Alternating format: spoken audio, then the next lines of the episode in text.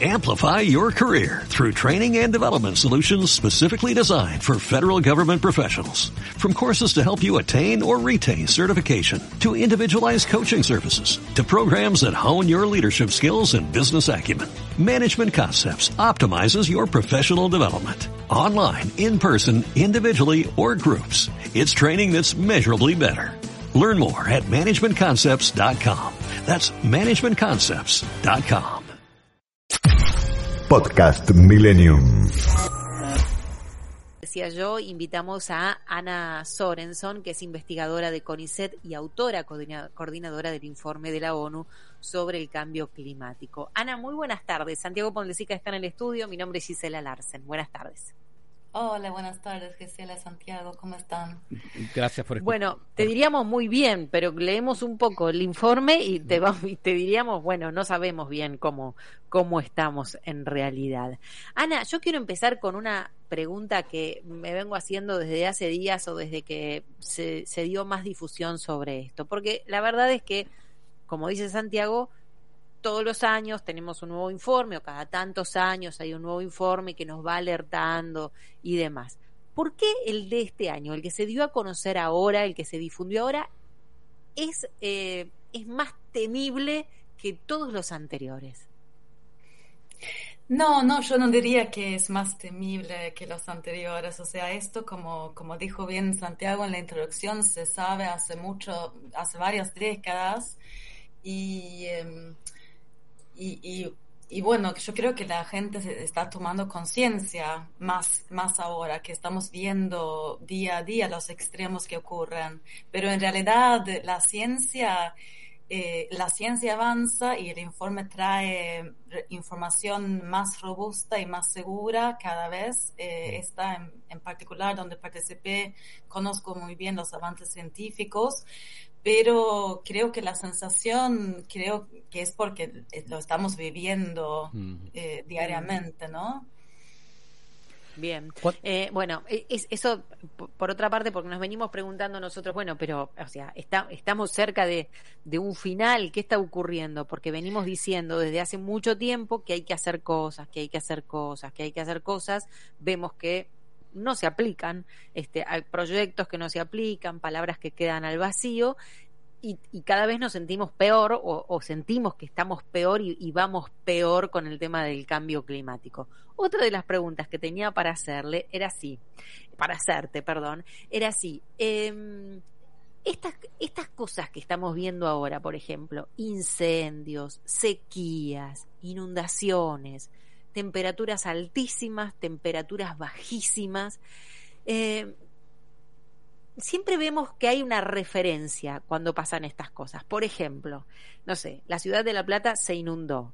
La noticia era, la ciudad de La Plata se inundó como, o se inundó como eh, fue hace 50 años. Incendio. Eh, esto está ocurriendo como ocurrió hace 100 años. Como que de todo hay un antecedente. Mm, puede ser, pero eh, los, em, los registros observacionales que tenemos muestran claramente que los extremos aumentaron mm. eh, globalmente y también por región. Y además, lo que uno de los avances muy importantes científicas de este último informe es que antes no, en el último informe que salió hace eh, ocho años, se sabía que el cambio climático global era eh, consecuencia de la acción humana, ¿no? Mm. Pero ahora vemos al cambio climático, ¿sí? Por ejemplo, eh, la ola de calor de 2013 que sufrimos eh, acá en Buenos Aires, em, e, esa ola de calor se, demostró que fue cinco veces más probable que ocurriese con el cambio climático. Esto es un estudio por científicos eh, de mi institución, por ejemplo. Así que, y en este informe se, se, se se muestra mucho ese tema de que, de que ese avance de, la atribución a los eventos extremos eh, de olas de calor, pero también de precipitación fuerte, de sequías. Eh, hay otros extremos que son más difíciles de atribuir, como los incendios, mm. pero, pero sí, puede haber antecedentes y, y, lo que pasa es que ahora están ocurriendo más frecuentemente y muchos eventos se ven más em, eh, severos. O sea, por ejemplo, una ola de calor por ahí hubiese ocurrido igual, pero se, se vuelve más severa de, de, sin, de que sin eh, el cambio climático, ¿sí? Bien. Mm. ¿Y qué es lo que miden ustedes para para hacer el análisis, ¿no? Si nos podés hacer una síntesis, ¿qué cosas se miran, por ejemplo? Las, los extremos de las temperaturas, los comportamientos, el comportamiento de las aguas, ¿qué, cosas se, se, tienen en cuenta? En el informe se, mira todo el sistema climático, sabemos que hay eh, o sea, no es solo en la temperatura del, del aire, eh, también se ve el cambio climático en eh, los océanos, como es bien sabido, en, en los, en, en, los cielos polares, en los glaciares, en la biosfera. El informe realmente recorre todo el sistema, lo, que es el sistema climático en cuanto a las observaciones y las evidencias de lo que vemos. Después, para el futuro, utilizamos eh, modelos climáticos, ¿sí? Que, que, incorporan todos esos procesos, de, incorporan procesos de hielo, circulación de los océanos, eh, el crecimiento y los, los, diferentes tipos de árboles, son muy completas y utilizamos eh, eh, no sé, te diría decenas de modelos para hacer el, el, informe. El informe. y, a, y a grandes rasgos, porque no te puedo pedir demasiado detalles por una cuestión de tiempo. A grandes rasgos, ¿qué está en nuestras manos para poder hacer y tratar de preservar el planeta. Más allá de, mira, acá hablamos mucho de separar la basura, de cuidar el agua, o sea, de un montón de cosas. Eso que hacemos en casa y de manera individual, lo tenemos reaprendido, nosotros y los oyentes, pero digo, ¿qué más podemos hacer? Este informe lo, desplaza de esta manera, ¿no? Eh, para eh, poder limitar el calentamiento 1.5 tenemos que tomar acciones, pero mundialmente, eh, de reducir emisiones del dióxido de carbono, metano y otros casos del efecto invernadero. Y estas reducciones tienen que, que empezar ahora. Y, y, bueno, como no, el informe mismo no da consejos qué puede hacer el individuo, pero ya sabemos de informes anteriores que, por ejemplo, el consumo de carne ayuda mucho en reducir el metano, ¿no? Mm. Eh, el no consumir carne ayuda en eso. Y el metano es eh, un, un gas que es muy interesante porque aporta mucho al calentamiento y tiene una, una vida, no tiene una vida larga como el CO2. El CO2, el, el dióxido de carbono, perdón, se acumula en el aire por miles y miles de años. Entonces, eh, es por eso que vamos a llegar, dice el informe, al 1.5 en los próximos 20 años, porque no vamos a poder cortar las emisiones hoy. Si las cortamos hoy, no se calienta más, es así. Pero como estamos viendo escenarios donde el dióxido de carbono baja eh, de ahora hasta el 2050 y luego del 2050 son negativas las emisiones porque se, se, se, se proyecta que se va a poder eh, reducir eh, las, el CO2 mediante plantaciones de árboles, por ejemplo, ¿no? pero no es que vamos a cortar ya las emisiones de, de carbón, pero el, el, metano es distinto, el metano tiene una vida en el aire por de 11 años, una vida media. Entonces, si reducimos el metano, que aporta un medio grado al calentamiento más o menos, se puede reducir eh, bastante la, la temperatura, ¿sí? Mm. Ana, te quiero preguntar porque en medio de la pandemia, en una entrevista, no recuerdo a qué científico, con Gisela, eh, una persona estaba dedicada a ver satélites, fotos de satélites de, de, de ciudades contaminadas, nos expresaba la sorpresa porque de, repente tres, mil millones de personas se habían metido en sus casas. Entonces se veían las ciudades sin contaminación, se veían los ríos limpios, eh, unos fenómenos que no estaba pensado para los científicos. ¿Aprendieron algo en la pandemia con este freno, digamos, al mundo? Con este freno obligatorio donde la gente se guardó, donde no funcionaban los automóviles. Al, a los científicos les llega a ustedes, a los que estudian el mundo, les, les dio alguna idea de que se puedan acortar los tiempos si el mundo detiene un poco esta locura? Sí, lo que pasó, esto está en el informe, qué, qué pasó con el clima durante eh, la, durante la pandemia y se vio mucho, se pudo detectar un, unas, una mejora en la calidad de aire porque no se, se dejaron de emitir aerosoles. Eh, se redujo un poquito la emisión de, dióxido de carbono, pero no se, no se puede notar em, nada en el calentamiento. O sea, el, el dióxido de carbono se siguió, eh, se siguió acumulando la atmósfera y no se nota no se nota nada detectable en la concentración de CO2. Fue, fue poca la reducción. Eh, lo que sí creo que eh, creo que podemos aprender eh, tiene más que ver con cómo actuamos delante de una crisis y tal vez entender que una crisis una crisis mundial puede ocurrir, ¿no?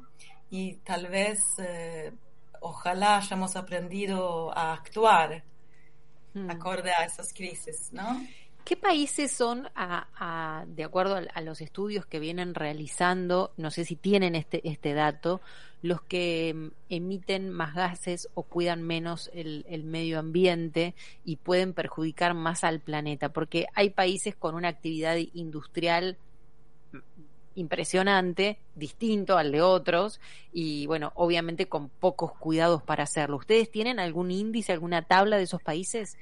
No, eh, en este informe no, pero igual te puedo contar cosas interesantes. Em, en este informe no, viene un informe del IPCC en eh, marzo que, que, va a poder desglosar eh, estos, esto mucho mejor, pero acá te puedo contar que hay un, una, mm, una cosa es lo que ya se emitió, ¿no? Lo, lo cual hizo que la temperatura hoy en día es 1.1 grados arriba de la temperatura preindustrial, o sea, antes del 1900. Eh, Hemos emitido 2.400 gigatoneladas de CO2 desde el 1850, ¿sí?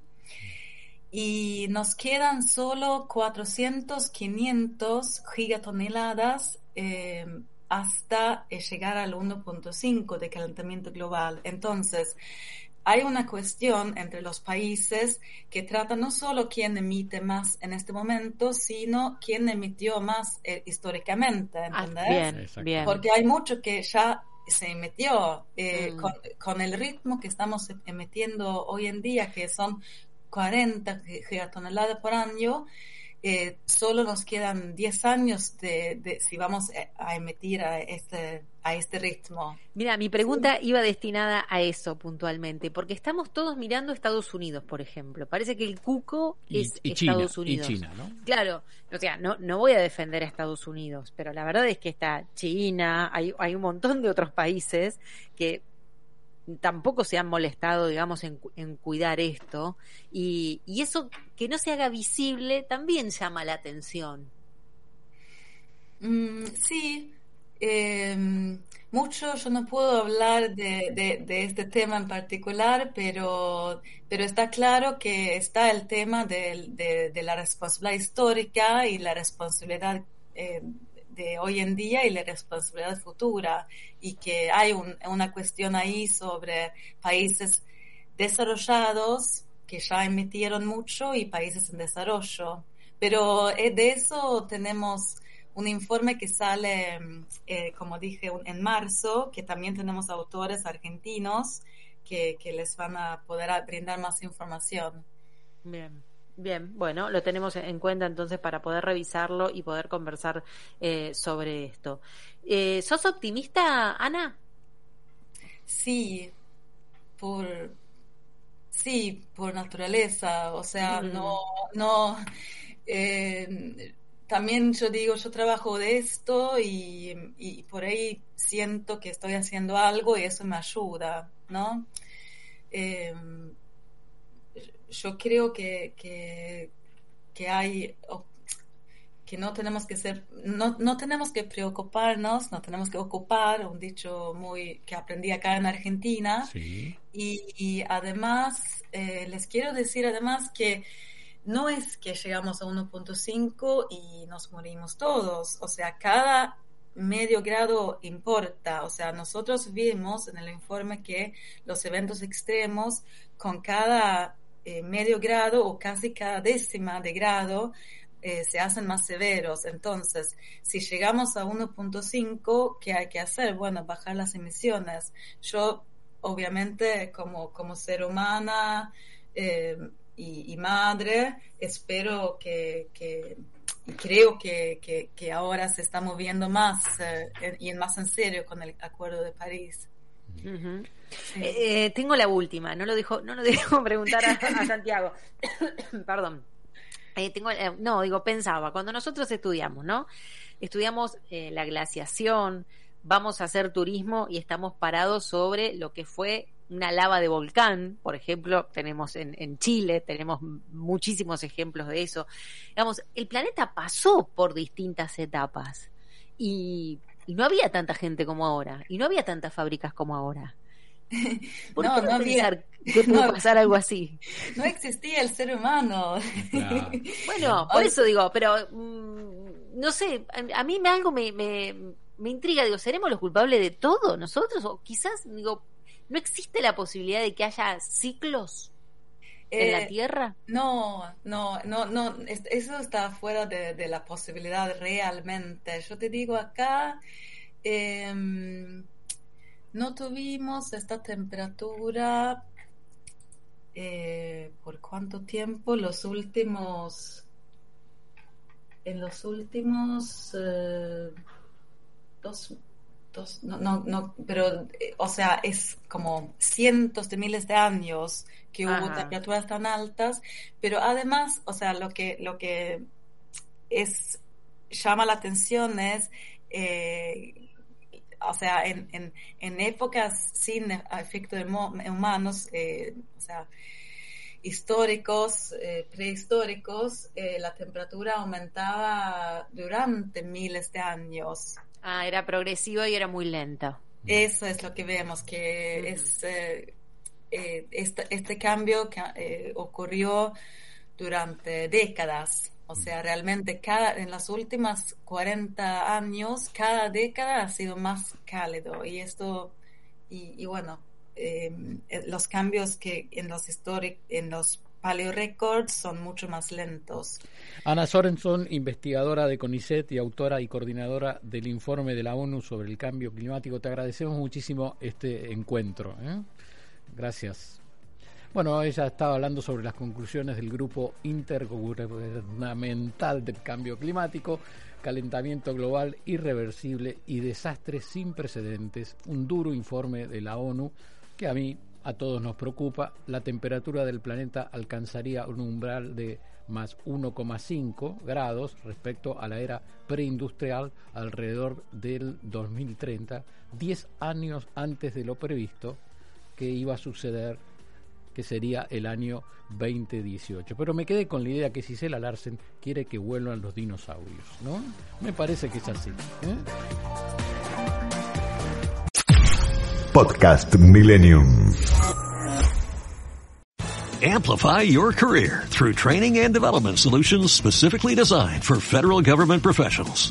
From courses to help you attain or retain certification, to individualized coaching services, to programs that hone your leadership skills and business acumen, Management Concepts optimizes your professional development. Online, in person, individually, or groups. It's training that's measurably better. Learn more at managementconcepts.com. That's managementconcepts.com.